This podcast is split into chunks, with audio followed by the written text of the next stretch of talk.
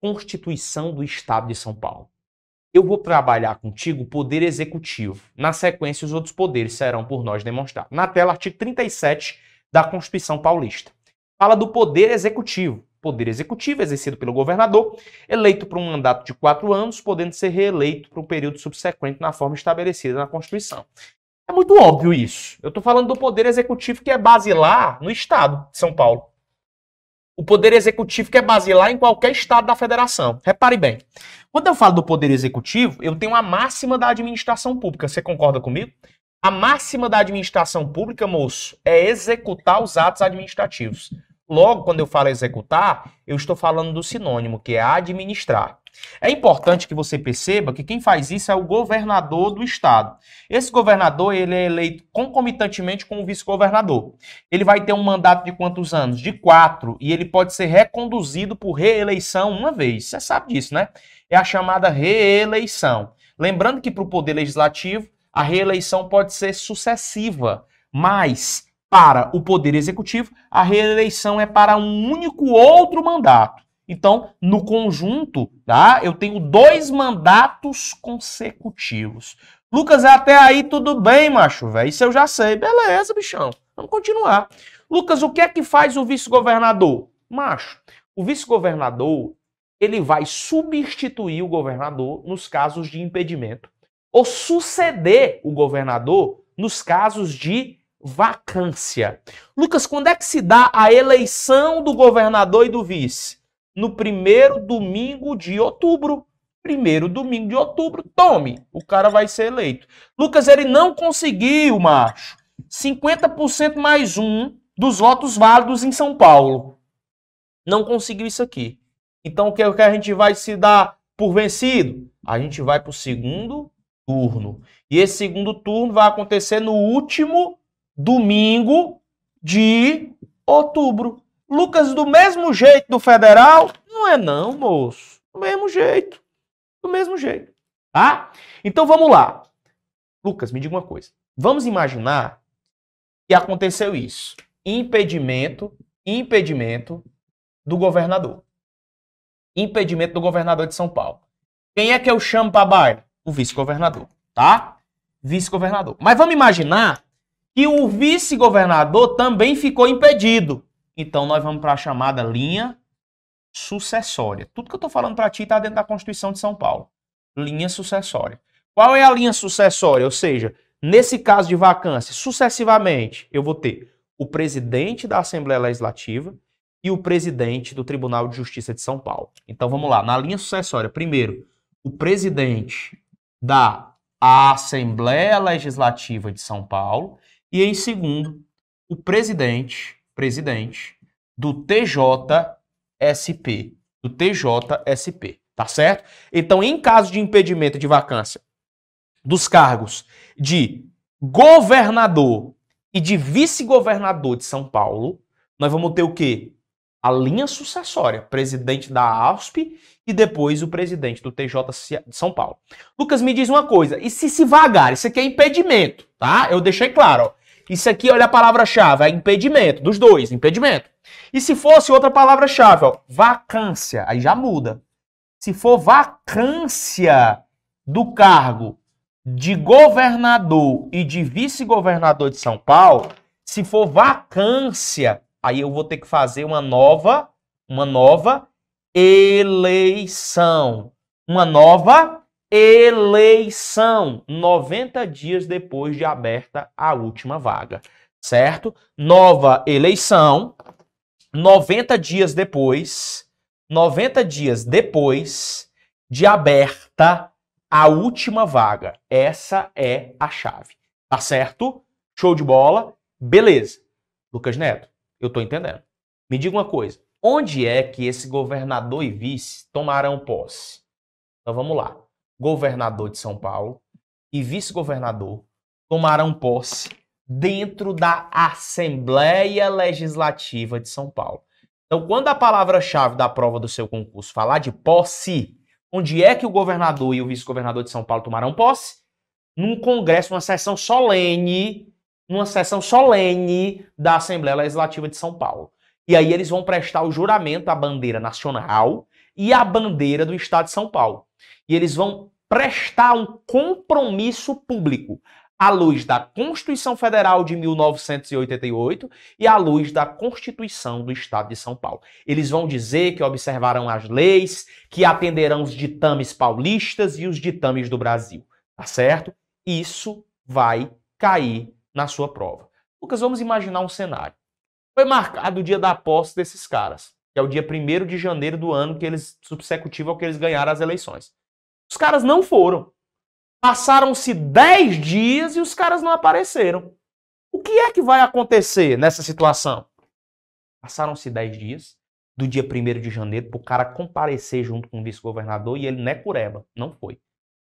O cargo, então, vai ser declarado, vai ser declarado vago. Vai ser declarado vago.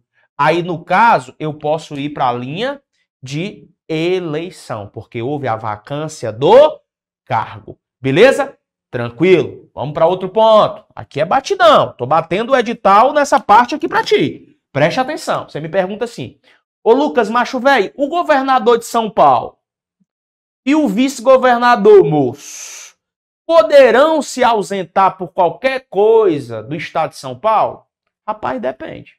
Se a ausência desses caras ultrapassarem um certo período, que é um período superior a 15 dias, eles só poderão se ausentar se houver a autorização da Assembleia Legislativa. Então, se a ausência, ausência for por mais de 15 dias, tá? Se há ausência, olha a palavra-chave, bebezinho, ausência for por mais de 15 dias, olha para cá, eu tô batendo tudo.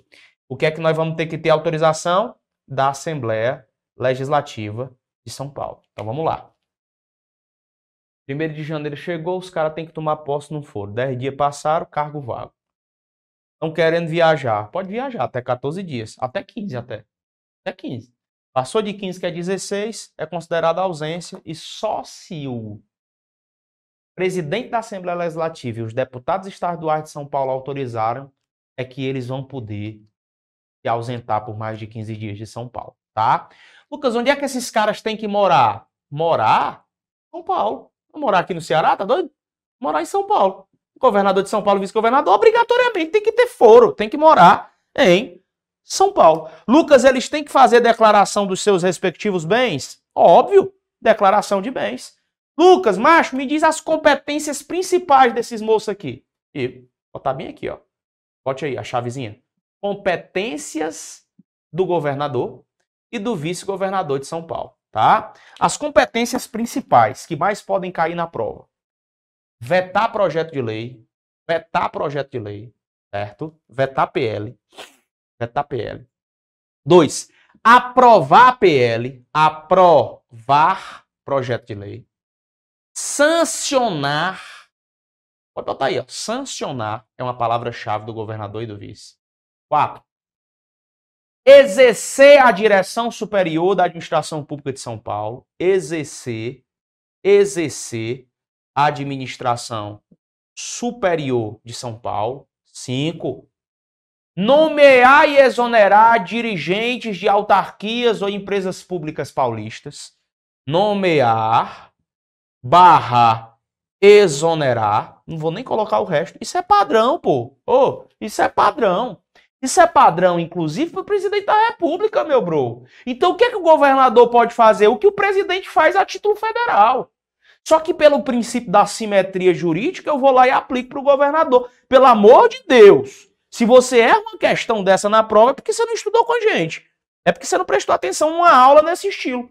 Lucas, quando eu falo, por exemplo, de decretar, pronto, é por papel do governador. Decretar uma intervenção uma espécie de intervenção dentro de um município. É um papel do governador.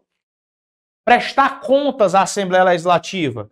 Prestar contas. Vamos lá, o presidente da República tem que prestar contas ao Congresso Nacional? Tem. Então, obviamente, o governador de um estado, como é São Paulo, tem que prestar contas à Assembleia Legislativa. Então, prestar conta está aqui, ó. Prestar contas.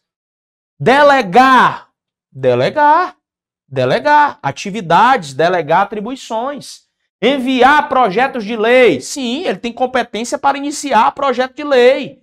Competência para iniciar projeto de lei. Você percebe uma sequencial de boas atividades aqui realizadas pelo governador do estado de São Paulo. Lucas, me diz uma coisa, ô macho velho. Haverá possibilidade de haver responsabilidade se esse cara fazer, fizer merda? Uma boa pergunta que você me fez. Rapaz, que pergunta é essa, macho? Claro. Ainda precisa de resposta. Responsabilidade do governador de São Paulo, mas é claro. Ele vai poder ser responsável pelas merdas que fizer. E aí, eu faço questão de dizer que ele vai ficar suspenso. Ele vai ficar suspenso de suas funções em algumas situações. Então, passo agora a dizer para os senhores e para a senhora que está me acompanhando aí, quando é que o governador de São Paulo vai ficar suspenso das suas funções. Primeiro, nas infrações penais comuns, se for recebida a denúncia ou queixa-crime pelo STJ. Então vamos colocar aqui o primeiro. Primeiro é essa. Ó. Primeiro, se eu tiver uma infração penal comum e a denúncia contra ele, a denúncia contra ele for recebida pelo STJ. Então vamos lá. Vamos estudar? É bom demais estudar. Conhecimento, né? Mas já é top. Infração penal comum. Me diga um exemplo de infração penal comum. Um homicídio é um exemplo de infração penal comum. É, um roubo, um latrocínio, qualquer pessoa pode cometer. Então, se esse governador fez, praticou uma infração penal comum, e o STJ recebeu a denúncia feita contra ele pelo Ministério Público, Brobrou, então o que é que nós vamos ter? A suspensão das funções do homem a suspensão das funções do homem. Que homem? Oxe, tá ficando doido, meu bro? O governador de São Paulo. Complica não. Tá certo? Lucas, isso cai na minha prova? Não cai não, despenca. Tá? Lucas, ele também pode, ele também pode ser suspenso das funções em caso de quê? De crime de responsabilidade. É o CR. O que é que tu vai levar para a prova? Ele vai poder ser suspenso das funções no caso de crime comum ou no caso de crime de responsabilidade. Tá certo? Legal? Show de bola? Você tá me compreendendo ou não? Massa. Só cair isso na prova? Não, eu tenho que saber também. Inclusive, a Polícia Militar de São Paulo, a Polícia Civil de São Paulo, por exemplo, estão atreladas a uma secretaria. Então é interessante que para a tua prova você saiba sobre os secretários e secretários de Estado. Você sabe que a nível federal o presidente da República nomeia os seus ministros. Por isso que existem os ministérios. Então, a nível estadual, eu tenho o governador nomeando os seus secretários. Esses secretários de Estado, eles vão ser escolhidos entre brasileiros, escolhidos entre brasileiros, certo? Brasileiros maiores de 21 anos, 21 anos, e eles devem estar no exercício dos direitos políticos. Lucas obrigatoriamente tem que ser brasileiro nato? De forma alguma. Tá? Pode ser brasileiro naturalizado. Sobre esse lance de brasileiro nato, é só você lembrar dos famosos cargos privativos de brasileiros natos. O famoso mp3.com é a base, né? Pelo menos. Vamos lá. Lucas, me diz uma coisa. Esses secretários vão fazer o quê? Então vamos colocar as palavras-chave do secretário. Eles serão auxiliadores eles serão auxiliadores, logo eles promoverão auxílio. Eles exercerão funções de confiança, funções de confiança, funções de confiança a quem? Ao governador do estado. Eles executarão atividades de administração que são delegadas a eles pelo delegadas pelo governador do estado de São Paulo. Esses secretários vão estar atentos a todos os ditames estabelecidos na Constituição do Estado de São Paulo e na Constituição Federal de 1988. Tá bom? Beleza? Show de bola. Poder Executivo, tá entrando aí? Tá dando para dominar? Então vamos resolver algumas questõezinhas aqui comigo, né? Para não ficar só nas nossas palavras. Isso mesmo, é. Vamos para a primeira questão que está aparecendo aí para você. Essa questão nos traz a seguinte mensagem. Se não vejamos, suponha a seguinte situação hipotética. O governador e o vice-governador faleceram juntos num acidente automobilístico no último ano do período governamental.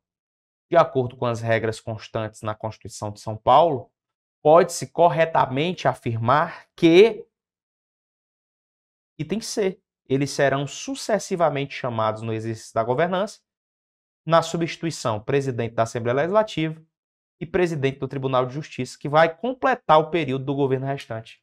Oxi, o que houve aí não foi uma vacância, moço? Não se vagou pela morte dos dois? Então eu vou para a regra aqui da linha sucessória. Aliás, o que houve foi o impedimento dos dois. Impedimento. Né? Não tem mais como eles existirem. Então eu vou para a linha sucessória. Presidente da Assembleia e presidente do Tribunal de Justiça de São Paulo. Então, gabarito da primeira questão, item C de casa. Segunda questão, vamos a ela. É treinando que a gente chega lá. Nos termos do que determina a Constituição de São Paulo, assinale a alternativa correta. Item A. Vagando os cargos de governador e vice-governador, face a eleição 40 dias depois de aberta a última vaga. Mentira, é 90 dias.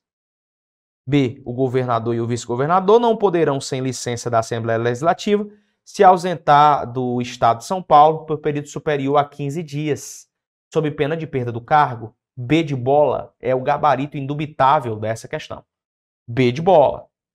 Vamos para a próxima questão, sem perda de tempo. Diz o seguinte: tomando por base as disposições da Constituição Paulista, assinale a alternativa que traz em seu texto uma função privativa do governador. Me diz aí, o que é que é uma função privativa do governador de São Paulo? A. Exercer com auxílio dos ministros de Estado a direção superior da administração estadual. Errado. É com auxílio dos secretários de Estado. B. Fixar ou alterar, por decreto, os quadros de vencimento do pessoal da Assembleia Legislativa. Não, a Assembleia Legislativa pertence à regra própria. A Assembleia Legislativa é autônoma. O que o governador fazer, vai fazer não é para a Assembleia, é para o seu quadro de pessoal na área administrativa do Poder Executivo. C. Organizar, por meio de decreto, o funcionamento da administração estadual quando implicar aumento de despesa. Mentira, é quando não implicar aumento de despesa. Ele não pode fazer isso por decreto quando implicar aumento de despesa. Se implicou aumento de despesa e ele vai fazer algum tipo de remanejamento, vai ter que ser feita por lei e não por decreto. Quando é que ele vai organizar a administração pública? O funcionamento da administração pública estadual? Quando não implicar aumento de despesa. Quando não implicar aumento de despesa. Está errado. D. Delegar, por decreto, a autoridade do executivo, funções administrativas que não sejam da sua competência exclusiva. Aqui está certo. Aqui está certo. Lucas, por que, que não é o E? Votar projetos de lei ou vetá-los? Total ou parcialmente. Errado. Ele não vai votar, ele vai sancionar ou aprovar. Não é votar. O verbo está errado. Gabarito dessa questão. D de Diamond. Beleza? Bora simbora. Bora simbora. Quarta questão. Em relação ao Poder Executivo de São Paulo, é correto afirmar que. Correto. Vamos lá. A. Os secretários de Estado serão escolhidos entre brasileiros maiores de 21 anos e no exercício dos direitos políticos. Aí já bateu, bateu. Pode comemorar. Está no artigo 51 da Constituição do Estado de São Paulo. Tá? Inclusive, a gente estudou isso hoje. Tá? Sobre os secretários de Estado, que devem ser brasileiros natos ou naturalizados, maiores de 21 anos e em gozo dos direitos políticos. Tranquilo? Então, nesse momento, acredito estar superado o que interessa para a sua prova sobre poder executivo. Tamo junto. Ei, Caveira. Você que está estudando para a Polícia Militar de São Paulo. Temos uma surpresa para você. Acabamos de liberar um super desconto no curso online mais completo do Brasil com foco total na PMSP, clique agora mesmo no link da descrição e pegue por tempo limitado. Lembrando sempre que você pode ter acesso a tudo isso, porque nós temos um curso completo e atualizadíssimo para você resolver muitas questões e para você bater o edital completo da Polícia Militar Paulista. Então, se você quer realmente imergir na preparação da PM São Paulo, vem para o objetivo, rapaz. Vem estudar com a gente. Só aqui você consegue ter um acompanhamento e uma drasticidade de entrega que os outros cursos não têm nem a pau. Eu duvido eles terem, tá certo? Então, de forma objetiva, nós estamos levando para você um material repleto, repleto de bons PDFs, repleto de bons flashcards para revisão, repletos de bons guias de consulta rápida. Estrategicamente, a gente tem entregado isso para você. Para você que está aí louco para mudar a sua vida, louco para passar em um concurso público e desbloquear sua geração todinha. Então, o que é que você faz agora para me ajudar nesse momento? Você vai compartilhar essa transmissão. Lucas, eu quero é emergir, macho. Eu não quero só aula grátis no YouTube, não. Eu quero emergir com vocês. Então, moço, chama aí alguém desse chat aí, meu bro. E um bora emergir com o papai, com a mamãe, com os filhotes, tudinho aqui na PM São Paulo.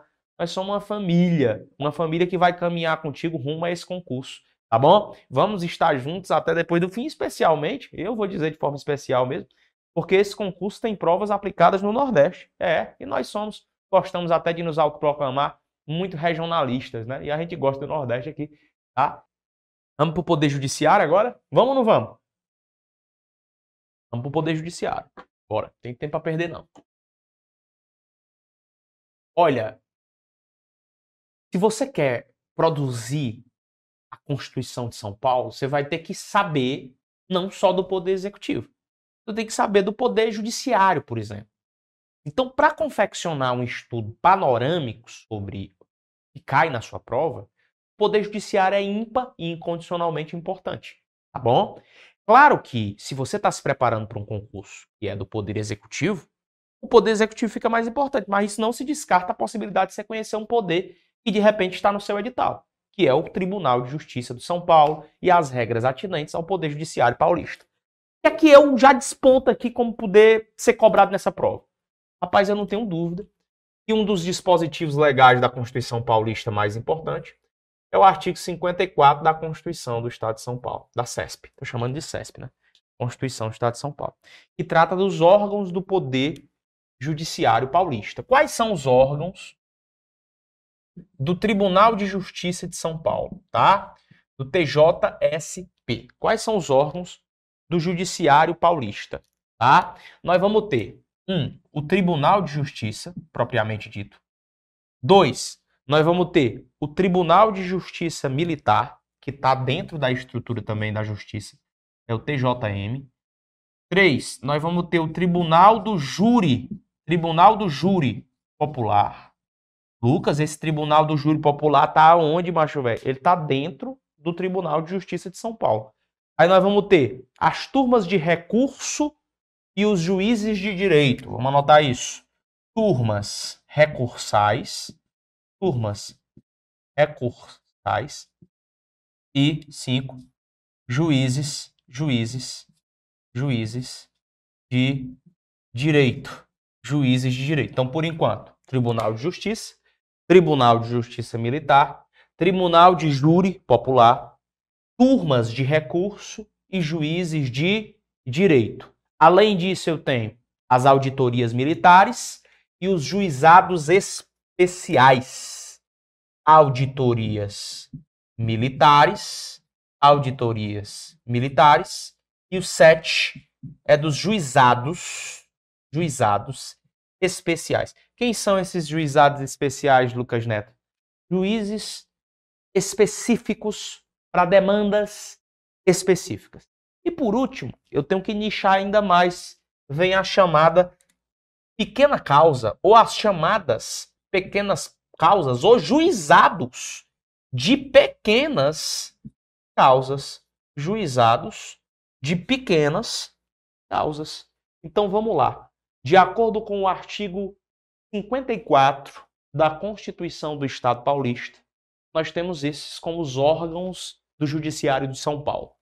TJ, TJM, que é o Tribunal de Justiça Militar, Tribunal do Júri Popular, turmas recursais, juízes de direito, auditorias militares, juizados especiais e juizados de pequenas causas, tá? Lucas, esse judiciário aí, ele tem autonomia? Anote. Não tem só uma não, meu bro. A autonomia dos homens é grande. eles têm autonomia, anote, nos três crivos. Eles têm autonomia administrativa, financeira, financeira e patrimonial. Autonomia administrativa, financeira e patrimonial, tá certo? Logo, eles vão, eles vão ter recursos suficientes para elaborar concursos, para realizar licitações, para distribuir o orçamento do Tribunal de Justiça para realização de atos administrativos, dentre outros caminhos estipulados. Se não na tela, veja o artigo 56, o que diz para nós. Dentro dos limites estabelecidos com os demais poderes, na Lei de Diretrizes Orçamentárias, o Tribunal de Justiça, pelo seu órgão especial, elaborará uma proposta orçamentária do Poder Judiciário, encaminhando-a por intermédio de seu presidente ao Poder Executivo para inclusão no projeto de lei orçamentária. Então perceba, quando eu falo do projeto de lei orçamentária, é o PLO. Como é que funciona esse projeto de lei orçamentário? O chefe do Tribunal de Justiça é o presidente do Tribunal de Justiça. O presidente do TJ vai elaborar esse projeto junto com os outros poderes. E de acordo com o que diz a Constituição Paulista, ele vai apresentar para o governador do estado de São Paulo, que é o chefe do poder do poder executivo. Então é esse chefe do poder executivo que vai o quê? Incluir no PELOA, que é o projeto de lei orçamentária de São Paulo. Então qual é o caminho? Poder Judiciário, por meio do seu presidente, elabora o orçamento que vai ser usado ali na Justiça Paulista, junto com os demais poderes, e em um outro momento coloca isso para que o governador de São Paulo aprecie e inclua no projeto de lei orçamentária. Beleza? Tranquilo? Entendido isso? Massa demais. Destaco agora o parágrafo 2 do artigo 57. As dotações orçamentárias e os créditos abertos serão consignados diretamente ao Poder Judiciário, cabendo ao presidente do Tribunal de Justiça proferir a decisão exequenda e determinar o pagamento segundo as possibilidades do depósito e autorizar a requerimento do credor e exclusivamente para o caso de preterimento de seu direito, de precedência, o sequestro da quantia necessária à satisfação do débito. Calma lá, calma lá, calma lá. Não criemos pânico. Qual é a palavra-chave que você tem que entender aqui? Se eu falo de dotação orçamentária e crédito aberto, quem vai trabalhar com isso é o próprio presidente do Tribunal de Justiça. Ele que vai proferir, ele que vai demandar. Então, o que eu quero que você saiba é: se tiver alguma questão na prova que pergunte quem é que vai demandar sobre as dotações orçamentárias e sobre os créditos abertos, já responde sem pestanejação. Vai ser o presidente do Tribunal de Justiça. Você captou? Por enquanto eu quero amenizar sua dor, tá? Você não precisa saber de tudo. Você não precisa saber de tudo. Você precisa saber do que cai. A nossa ideia aqui é ser objetivo para ti na entrega desse conteúdo. Um outro dispositivo que eu vou marcar como questão que poderia ser cobrado na sua prova é do parágrafo terceiro, que diz: os débitos de natureza alimentícia compreendem aqueles decorrentes de salários, vencimentos, proventos, pensões e suas complementações, benefícios previdenciários e indenizações, por morte ou invalidez, fundada na responsabilidade civil em virtude de sentença transitada em julgado. E são débitos de natureza alimentícia, são os débitos que o Estado possui de natureza alimentícia, ligada a pensões, a complementações, a benefícios de servidores, etc. Isso tudo vai ter que ser pago após sentença judicial transitada em julgado. Tranquilo. Olha o parágrafo 7. Incorrerá em crime de responsabilidade o presidente do TJ se por ato comissivo ou omissivo retardar ou tentar frustrar a liquidação regular de precatório. Lucas, eu não entendi nada, porra, entenda. Se nós tivermos um pagamento que o Estado tem que fazer e o presidente do Tribunal de Justiça for omisso para pagar um negócio que o Estado deveria pagar e ele é omisso para julgar, então ele vai responder por crime de responsabilidade porque retardou um papel que o Estado deveria ter e que ele era aquele que daria a sentença para aquele determinado caso. Tranquilo? Só isso. Só isso. Olha o artigo 58. Eu estou marcando já de propósito os pontos mais importantes do Poder Judiciário, já na crença de que você não tem que ler tudo. Ao Tribunal de Justiça, mediante ato de seu presidente, compete nomear, promover, remover, aposentar e colocar em disponibilidade os juízes de sua jurisdição. É salvado que está na lei. Parou.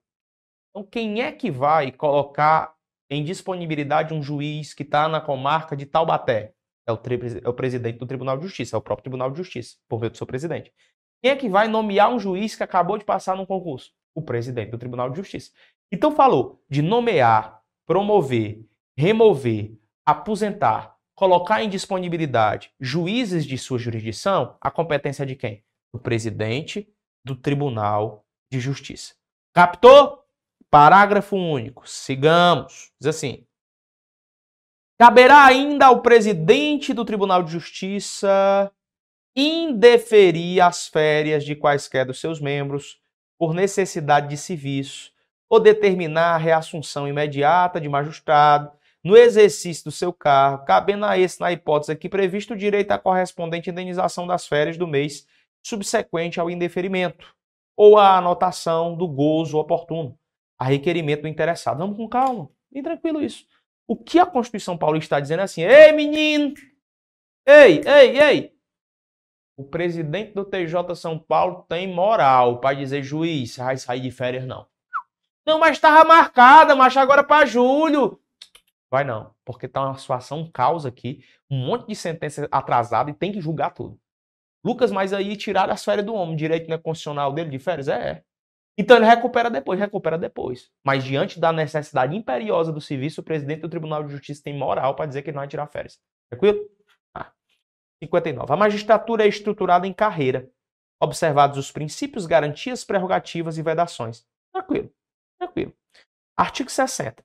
No TJ haverá um órgão especial, que tem 25 desembargadores, para o exercício de atribuições administrativas e jurisdicionais da competência do Tribunal Pleno. Inclusive para uniformizar a jurisprudência divergente entre suas sessões e entre estas e o plenário. Nunca entendi nada de novo, mas é muito difícil de entender. Mas calma, macho. Tá dizendo o seguinte, ó. Rapaz, um juiz lá de Taubaté tá dizendo um, negócio. O outro lá de, de, de Campinas está dizendo outro. Esse aqui da capital paulista, São Paulo, tá dizendo outro. Esse outro doido aqui lá de Santos tá dizendo: que diabo é isso, mano? Leva tudo pra mim. Aqui no Tribunal de Justiça vamos criar. Ô, Fulaninho, vamos criar um órgão especial. Órgão especial. Quantos tem? 25 homens, 25 bichão, 25 semideus. Esse juiz se acha Deus, o desembargador tem a certeza, né? Aí, 25 desembargador. Pega tudo essas coisas aí. Rapaz, vamos uniformizar isso aqui. Meu filho, não adianta cada um ficar com opinião, não. Vamos uniformizar? Comece a uniformizar. Uniformizar. O que é se uniformizar? É deixar do jeito só, para não ficar um juiz dizendo uma coisa do outro. É uma espécie de jurisprudência criada pelo TJ de São Paulo. Por meio de um órgão especial. Você está me entendendo, sim ou não? Lucas, isso pode cair? Pode. Senão não estaria nem marcando. Tá bom? Bora. Só pegando os pontos de prova. Isso é batendo o edital no que interessa. Artigo 63, Pipiu. Vamos lá. Um quinto dos lugares do TJ da Justiça Militar será composto de advogados e de membros do Ministério Público. Os cabas têm que ter notório saber jurídico e reputação ilibada. Tem que ter mais de 10 anos de efetiva atividade profissional ou na carreira. E tem que ser indicados em uma lista sextupla pela seção estadual da OAB ou pelo Ministério Público conforme a classe a que pertenceu o cargo a ser provido. O que é que você tem que entender? Esses dois, para mim, são um dos mais importantes, pelo menos, para você levar para sua prova. Dentro do TJ do TJM não só tem caba do Poder Judiciário, não. Só quero que você lembre isso. Eu não quero que você decore, não. Eu quero que você aprenda, comigo aprenda. Dentro do Tribunal de Justiça de São Paulo, dentro do Tribunal de Justiça Militar Paulista, não só tem gente do Poder Judiciário, não. Lá dentro tem advogado, Lá dentro tem membro do Ministério Público. Mas os cabas têm que ser pica ultra master power das galáxias no que diz respeito à reputação ilibada e saber jurídico. Eles têm que mexer com os paranauê do direito. Só isso. Então, se tiver uma questão na prova que diga que dentro dos tribunais de justiça militar e o tradicional só tem membro do Poder Judiciário oriundo e originário de lá, a questão está errada, meu jovem. A questão estará erradíssima. Tranquilidade pura ou massa demais? Os dois? Então sigamos. Vejamos. Competência do Tribunal de Justiça. Compete privativamente, no artigo 69, ao Tribunal de Justiça, um, pela totalidade dos seus membros, eleger os órgãos diretivos na forma do seu regimento interno. E pelos seus órgãos específicos, elaborar seu regimento interno, organizar suas secretarias, conceder licença, férias e afastamento a seus membros e servidores e prover por concurso público de provas ou provas e títulos os quadros de servidores que integrem o Tribunal de Justiça. Perceba uma competência de caráter judicante e uma competência de caráter administrativo. Você não tem que sair decorando um negócio desse. Vai decorar outra coisa, meu bro. Perceba que o Tribunal de Justiça trabalha num campo administrativo, mas trabalha também num campo judicante. Eu digo que o poder de, de campo administrativo é um poder meio, atividade meio. E o poder de campo judicante é uma atividade fim. Matou, captou, pegou a chave, tranquilo. Cara, sinceridade. As outras atividades eu não sugiro que você perca tanto tempo. A minha grande base está na ligação, pelo menos, das atividades do Tribunal de Justiça. Se tu fosse fazer um concurso para o TJM, aí tu tinha que matar todas as competências. Se tu fosse fazer um concurso aí, por exemplo, do juizado especial, ou algum núcleo de juizado especial, uma prova interna, aí sim. Pelo menos a base do Tribunal de Justiça, se tu souber com as regras que eu te passei, já dá para resolver questões e acertá-las na prova, tá? Entretanto, nós vamos responder algumas questões e fazer comentários pertinentes que nos são úteis. Primeira questão sobre poder judiciário na tela, apareça aí questãozinha. Diz o seguinte: De acordo com a Constituição Paulista, o TJM a. Executa o serviço de correição permanente sobre as atividades de polícia judiciária civil e militar? Não. O TJM decide sobre a perda de posto e das patentes de oficial e da gradação de praças. Está ligado a essa estrutura, que é uma estrutura militar. Então, competência do TJM, que eu diria, decide sobre a perda de posto da patente dos oficiais e da graduação das praças. Certo? Gabarito, então, entender. Segunda questão, conforme a Constituição Paulista, a elaboração da proposta orçamentária do Poder Judiciário Estadual e o seu devido é, encaminhamento ao Poder Executivo são competência. Aí a gente falou, a gente falou hoje, a gente leu e estudou isso hoje. Competência do órgão especial e do presidente do Tribunal de Justiça. Competência do órgão especial e do presidente do TJ. Nos termos do que dispõe a Constituição, decidir sobre a perda do posto e da patente dos oficiais e da gradação das praças compete a quem? Compete ao Tribunal de Justiça Militar. Então, há tempo. Então, se você for fazer prova para PM São Paulo, saiba o TJ e o TJM. Se você não vai fazer uma prova para PM São Paulo, saiba só do TJ. Há tempo. Então, o TJM, pelo menos as atividades importantes, é importante que você veja, tá? Sobre o Tribunal de Justiça Militar. Vamos fazer o seguinte? Ainda dá tempo para que nós façamos? Vamos ler aqui as competências do Tribunal de Justiça Militar, partindo da prerrogativa que tu vai prestar uma prova para a Polícia Militar de São Paulo. Então vejamos.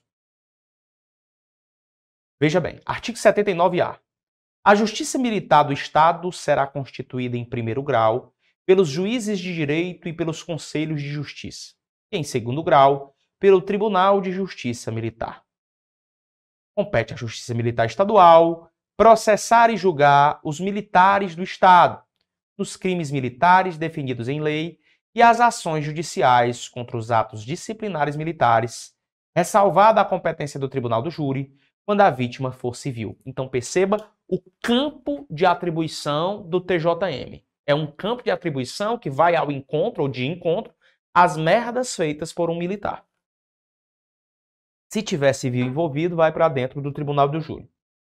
Artigo 81. Compete ao TJM processar e julgar originariamente o chefe da Casa Militar, o comandante-geral da PM nos crimes militares definidos em lei, os mandados de segurança e os habeas corpus nos processos cujos recursos forem de sua competência, ou quando o coator ou coagido estiverem diretamente sujeitos à sua jurisdição e às revisões criminais de seus julgados e das auditorias militares. Perceba. Existe uma competência do TJM em processar e julgar de forma originária e uma competência de fazer a mesma coisa em grau de recurso. Então, nós temos dois campos de atribuição do Tribunal de Justiça Militar na atuação de judicante, né? Judicante. Tanto ele pode fazer isso de forma originária, originária, como ele pode fazer isso de forma recursal. Recursal. Então, tanto de forma originária como de forma recursal, é possível que o Tribunal de Justiça Militar possa processar e julgar. Quem é que vai ser de forma originária? Todos aqueles que demandam cargos de oficialato, perceba, cargos de comando, cargos de direção dentro da Polícia Militar Paulista. E em grau de recurso, os policiais militares dos crimes definidos em lei. Saiba disso. Saiba disso. E você já tem grande chance de acertar muita questão. Continuando, compete ainda ao tribunal militar exercer a correição. Correição significa punição. Punição sobre as atividades de polícia judiciária e militar, bem como decidir sobre a perda do posto e da patente dos oficiais e da graduação das praças. Compete aos juízes de direito do juízo militar processar e julgar singularmente, ou seja, unitariamente, os crimes militares cometidos contra civis e as ações judiciais contra atos disciplinares militares cabendo ao Conselho de Justiça, sobre a presidência do juiz de direito, processar e julgar os demais crimes militares. Os serviços de correição permanente sobre as atividades da Polícia Judiciária Militar e do Presídio Militar serão realizados pelo juiz de direito do juízo militar designado pelo tribunal.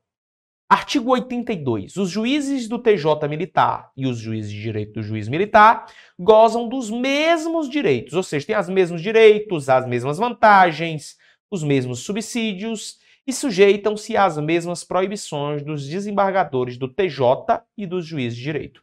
Os juízes de direito do juízo militar serão promovidos ao TJM nas vagas de juízes civis. Beleza? Li contigo os principais dispositivos e vou voltar aqui de novo para as nossas questõezinhas, né? Primeira questão outra vez propositalmente. Vamos lá. De acordo com a Constituição Paulista, o TJM, item A, executa o serviço de correição permanente sobre as atividades da Polícia Judiciária Civil? Não, só da militar. B. Tem competência para julgar singularmente os crimes militares cometidos contra civis? Não. Contra civis, não. Contra militares. É?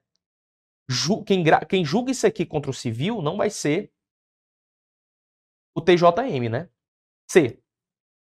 Julga em grau de recurso o chefe da Casa Militar e o comandante-geral da. Não, não é em grau de recurso, é de forma originária.